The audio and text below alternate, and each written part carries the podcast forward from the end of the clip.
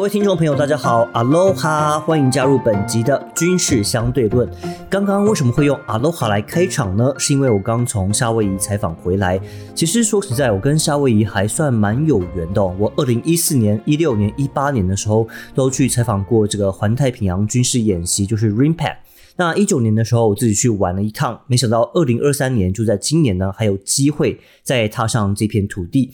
为什么会说没想到呢？因为夏威夷的旅费真的很高，大家可以去查查看哦。那加上疫情之后什么都涨，我跟我摄影两个人光机票，机票来回就大概花了十六万块、十七万左右。那当地的饭店住宿费，就除了房费之外呢，他们其实还有加一个十八趴的税金。十八趴的税金之外，还有一个备品费，就是说我今天帮你换浴巾啊，换什么肥皂这些东西啊，就叫备品费。即使是我都把门关起来，我不让他们进来，他们这笔费用他们还是要收。那应该说每个房间大概是四千五到五千块左右，非常非常贵。所以你仔细想想看，这样零零总总全部加起来哦，我只能说。诶，这趟出差的花费真的非常非常惊人啊！那我当我把这个总花费就是表格送给我长官的时候，其实我内心都在唰，想说会不会被骂。所以当地呃有一个说法是说，住在天堂的价格不便宜。呃，我必须承认，夏威夷的生活条件真的很好，很像天堂。但是呢，相对而来，它的代价也非常非常高。那说到天堂哦，我真的是蛮认同夏威夷就是一个天堂般的一个存在。你说有阳光、沙滩、比基尼，这当然是我们比较常开玩笑，但是的确是当地这是标配哈。那在当地的话，也说可以食物很好吃，而且文化很多元。那甚至可以说，我们夏威夷跟美国本土是一个。呃，蛮不一样的一个地方，因为你在到处呢都可以看到，包括日本的神社，那可以看到呃华人的一些庙宇，那你可以看到包括菲律宾啊，包括一些东南亚的一些影子，所以。你在当地看到的时候，你会发现，哎，夏威夷它真的很偏东方，就是即使它是美国的第五十个州，但是它整个气氛跟东方人真的很像，跟亚洲很像。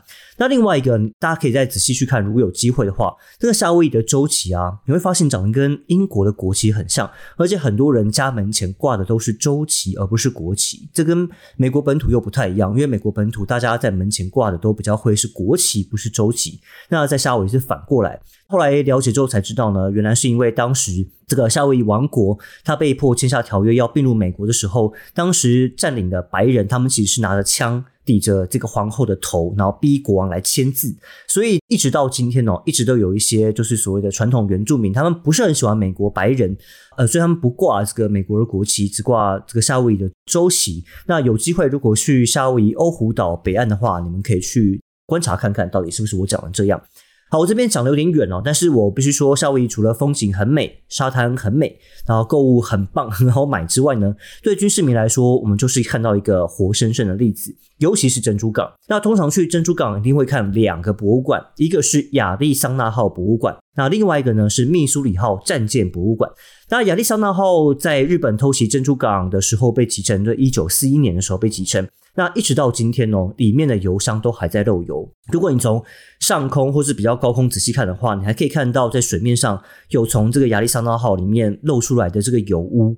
对，那这个博物馆呢，因为当时被日本集成嘛，所以他们被称为是一个二战的开始。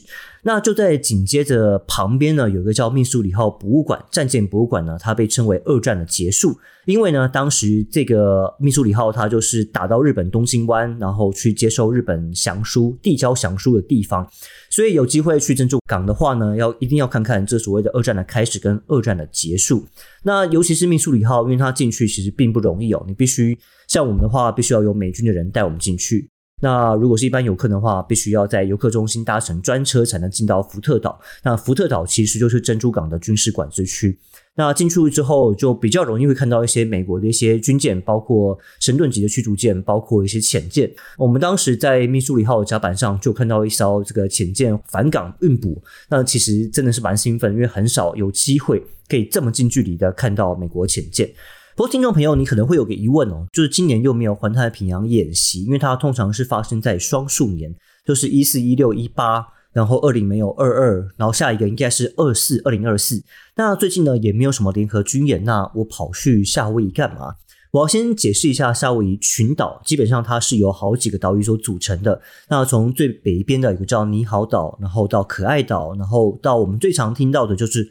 欧胡岛，它就是整个政治跟军事中心。那再往南边的话呢，包含了有一个最近发生呃野火很严重的这个贸易岛。那最南边有一个整个夏威夷群岛当中最大的一个岛屿叫做夏威夷岛。那我们当地人呢又称之为大岛。这个大岛非常特别哦，因为岛上。它竟然有超过四千公尺海拔四千公尺的高山，那你从平地大概开两个小时呢，就可以开到最高点。所以蛮多人是早上在海边看日出，然后晚上登顶去看日落。但气温大概会下降大概二十四度左右，所以很容易爆发高山症。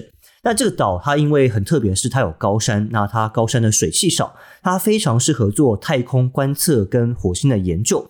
那如果大家还有印象的话，前几年人类史上第一张拍到这个黑洞的照片呢，其实就是在夏威夷拍的。那我就是去这个山上拍我们台湾中研院的这个研究团队。那很酷的是，当地我们不止有研究团队在那边，那中研院在当地还有天文台，我们有一个自己做的毫米波雷达。然后还有一个是跟几个亚洲国家合作的东亚天文台，那这些呢都参与了上次的黑洞计划。那未来当然还有一些新的目标，那我找机会呢再跟大家做一些说明。OK，重点是说哦，原来夏威夷不是只有观光，原来夏威夷不是只有珍珠港跟这个啊 Hicken 空军基地。那既然这么适合做天文研究，因此如果大家有注意到话，在去年底的时候，呃，美国的太空军就是 Space Command。他去年底呢，跑去了夏威夷设立了一座区域指挥中心，这是太空军第一次在美国本土之外设立的据点。不过他后来又在包括韩国半岛，他也设立另外一个据点。但是你想想看哦。这个夏威夷，它从此之后呢，它就可以从海底下一路管到外太空，它的战略地位是不是比过去更加重要？因此，接下来呢，我就要跟夏威夷非常知名的智库叫做太平洋论坛 （Pacific Forum） 的印太外交与安全政策资深主任 John Hemmings 来聊聊，说为什么要在夏威夷设立太空军的区域指挥中心，还有他们着眼的重点到底是什么？Hello, John. Welcome to our podcast. Uh, what's the reason that Space Command set a regional command center here in Hawaii? Yeah, I, th- I think um, having a country with a ballistic missile program in the region and as a constant tester of those systems, it makes perfect sense to put uh, Space Command here. But you have to also remember this is also a very unique area for observation, right? The Big Island has astronomical devices, and, and NASA sort of is empowered using the, the capabilities here. You know, this is a big rock surrounded by a lot of water, and so it's a very good place to spot uh, sensory systems and to be, you know, trying to monitor the maritime space. You know, I think in, in addition to North Korean missile systems, um, you also have uh, monitoring of, of shipping you know, the ability to use satellite systems to monitor, ships that are breaking sanctions in North Korea, and also to keep an eye on what the PLA Navy is doing in the South China Sea, the East China Sea, etc., and to keep an eye on those fishing fleets I just mentioned. So there's a lot of good reasons that space uh, capabilities would be deployed in Hawaii. 哦，意思就是说，设立太空军区域指挥中心，其实可以说是一石多鸟之计。那它既可以监视北韩的洲际飞弹的发射，也能盯住中国解放军在东海跟南海的一些活动。那有点像是 We are watching you，那就是在这个夏威夷群岛这边。但是我们也必须要提醒大家，中国近年不断增强这个海军舰艇的数量之外呢，他们非常想要突破第一岛链，甚至有人说他们已经有能力突破第一岛链，那并且把美国排除在这个第一岛链之外，就是我们讲的反介入区域拒止，在夏威夷的人有逐渐感受到压力吗？？Yeah, I mean, certainly the PRC and the PLA have been developing, you know, forces and capabilities that can push out of the first island chain for a number of years. The Department of Defense annual reports on China have indicated that for at least the last three versions of that report. Whether or not they'll find, you know, Hawaii as a sleepy target, I doubt that. You know, the United States has been attacked here before. We're fully aware of how important as a strategic location is I think in terms of the non-kinetic, I mean, that's of course a very extreme scenario. In the normal sort of run of business, of course, the PRC and the PLAN, the Navy, are going to push out of the first island chain. Of course, what holds them back is less about the United States and more about their own capabilities and whether or not the Blue Water Navy capabilities they have are really matured Um, I think they've done you know incredible things in the last 20 years, the PLAN, to develop the capabilities they have. But having said that, you know you can't rush the development of a blue water navy without risking um, you know safety standards and and other sort of professional maintenance capabilities. So we'll see how they actually handle those in uh, coming years. 的确哦，这个硬体设备可以做得很快，但是制度跟训练能不能跟得上，才是能否挑战世界第一大海军的一个关键啊。但我们也知道说，中国国家主席习近平他曾经说了好几次，他说太平洋够大，容纳得下两个大国。他们不止发挥军事的影响力，还有外交的影响力。那最明显的例子呢，就是看看台湾的邦交国——太平洋邦交国被挖走了好几个。就是一个很明显的一个例子哦。那美国要如何利用夏威夷来巩固这些太平洋国家呢？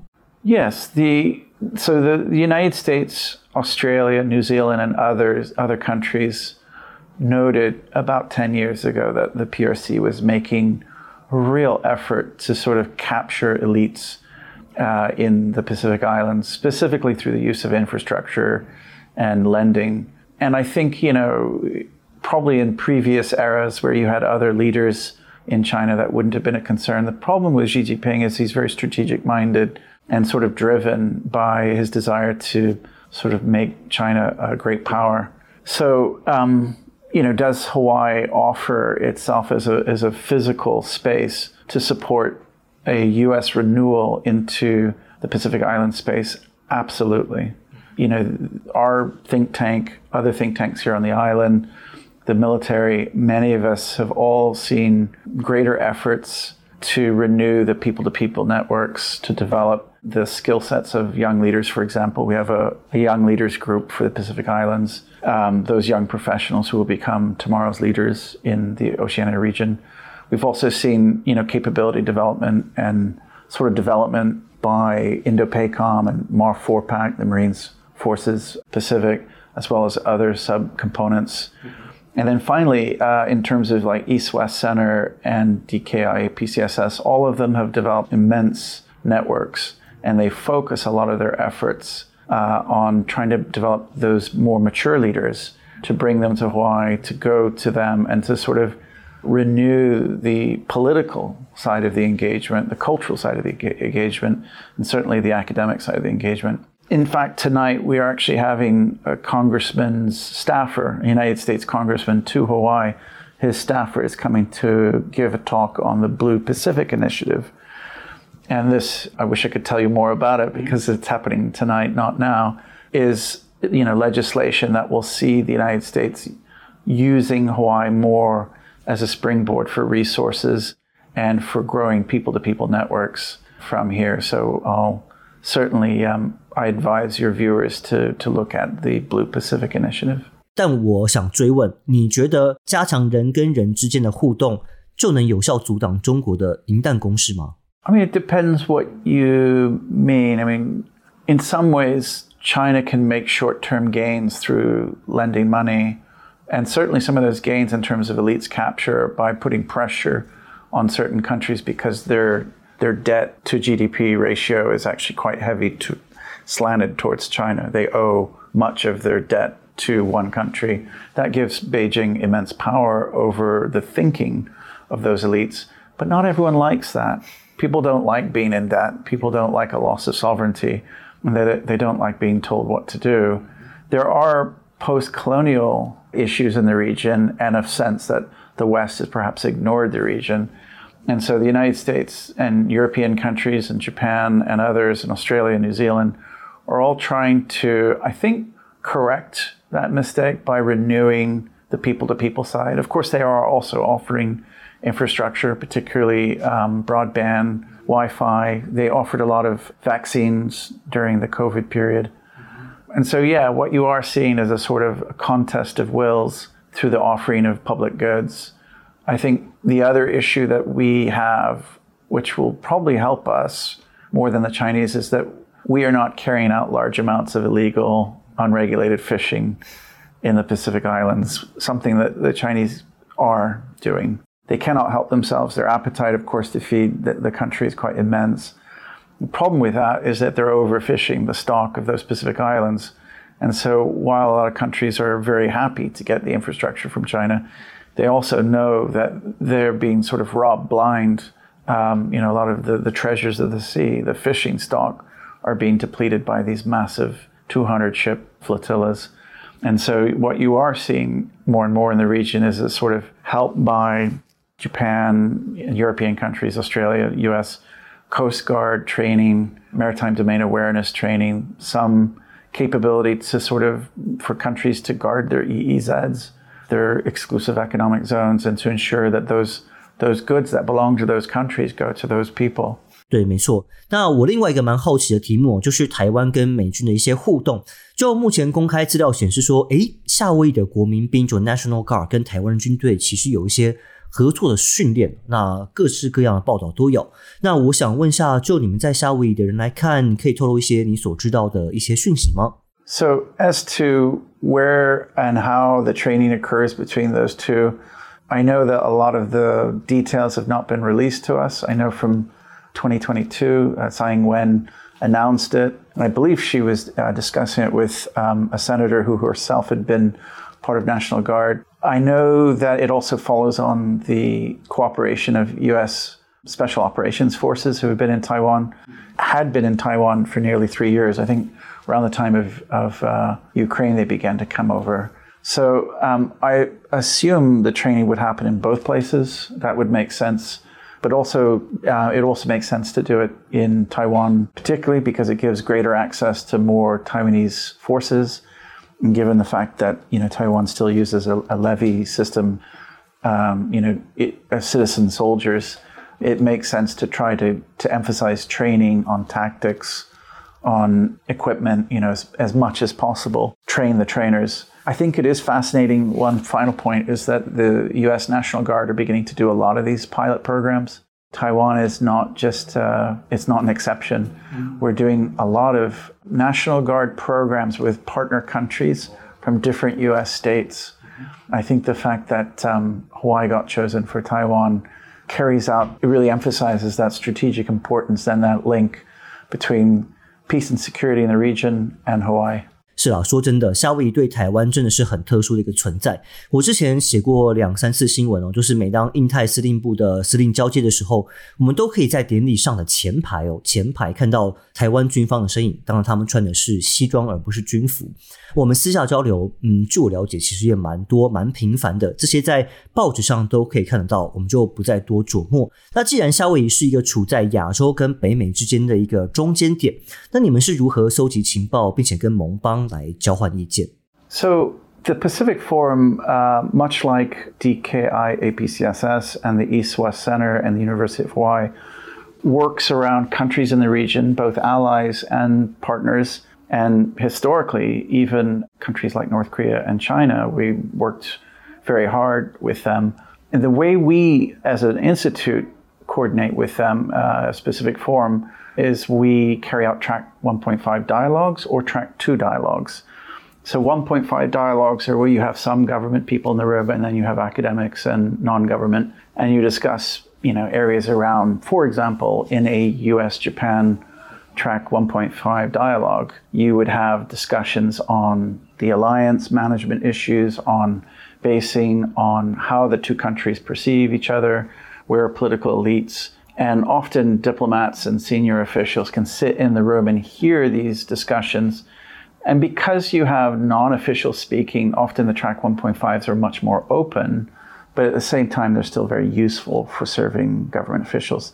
The track 2 dialogues, on the other hand, which I think you see amongst the academic communities and journalist communities, can be very helpful in their own ways. And lest we forget, of course, University of Hawaii has a massive you know, marine biology sort of specialty here. So we have a number of experts coming from not only the Indo-Pacific region but further afield. And so, I, you know, they often say about Oahu that it is this gathering space, um, and it very much is that for U.S. culture, for Polynesian culture, for East Asian culture, and in that sense, it's a unique uh, American state because it allows all of these groups to operate. So I think as a think tank, we're very fortunate to be in that space and to be able to operate with our allies and partners and carry out these dialogues in that way. 对啊，简单来说就是夏威夷的文化很东方嘛，就是我刚刚讲的，它比较偏于东亚、亚洲的文化，所以可以成为一个美国了解亚洲的一个窗口。所以最后想请你简单的结论好不好？就是夏威夷在印太战略的重要性好吗？So Hawaii is very important for the United States strategically. Extends, you know, U.S. military and political sort of capability right out into the center of the Pacific. In addition, we're going through not a renaissance, that's the wrong word, but a, a resurgence of resources and people and institutions because of the uh, US Indo Pacific strategy. You know, the United States has realized that it's in a great power competition. The PRC is really using a great number of leverages of power, you know, infrastructure development, aid, lending, dif- diplomacy, often coercive diplomacy. And it, it requires a multifaceted response. And I think Hawaii, because it's a state, because it has a political economy, it has the United States military here in the form of Indo-PACOM, and because it has sort of deep cultural roots within both Polynesian culture, but also East Asian culture through uh, Hawaiian Americans, it's very well poised and I to be a central node in the United States Indo-Pacific strategy, and I think we're seeing that increase even more in coming years. 所以你觉得夏威夷对美国本土来说算是一个屏障或是一条防御线吗？I don't think Hawaii is a defense line in that way. Perhaps years past, naval strategists might have thought about it that way, but the United States has been a forward deployed country for much of its history. You know, you only have to look at the forward deployed basing arrangements it has with other allies and partners in the region in the first island chain. You know, US forces Japan, US forces Korea. These are large parts of the United States military presence deployed amongst close allies. Of course, we have a very close relationship with uh, the Philippines, the US Philippines Mutual Defense Alliance, which is, of course, um, being strengthened this very moment by Chinese actions in the South China Sea at the, the second uh, Thomas Shoal, with causing U.S. to sort of help deploy, deploy more resources to that first island chain. So I think Hawaii is less of a, a defense point and more of a coordinating center. It coordinates policy, it coordinates resources, and it coordinates, it's a great place for bringing allies and partners to coordinate how we all sort of try to maintain peace and security in the Indo-Pacific.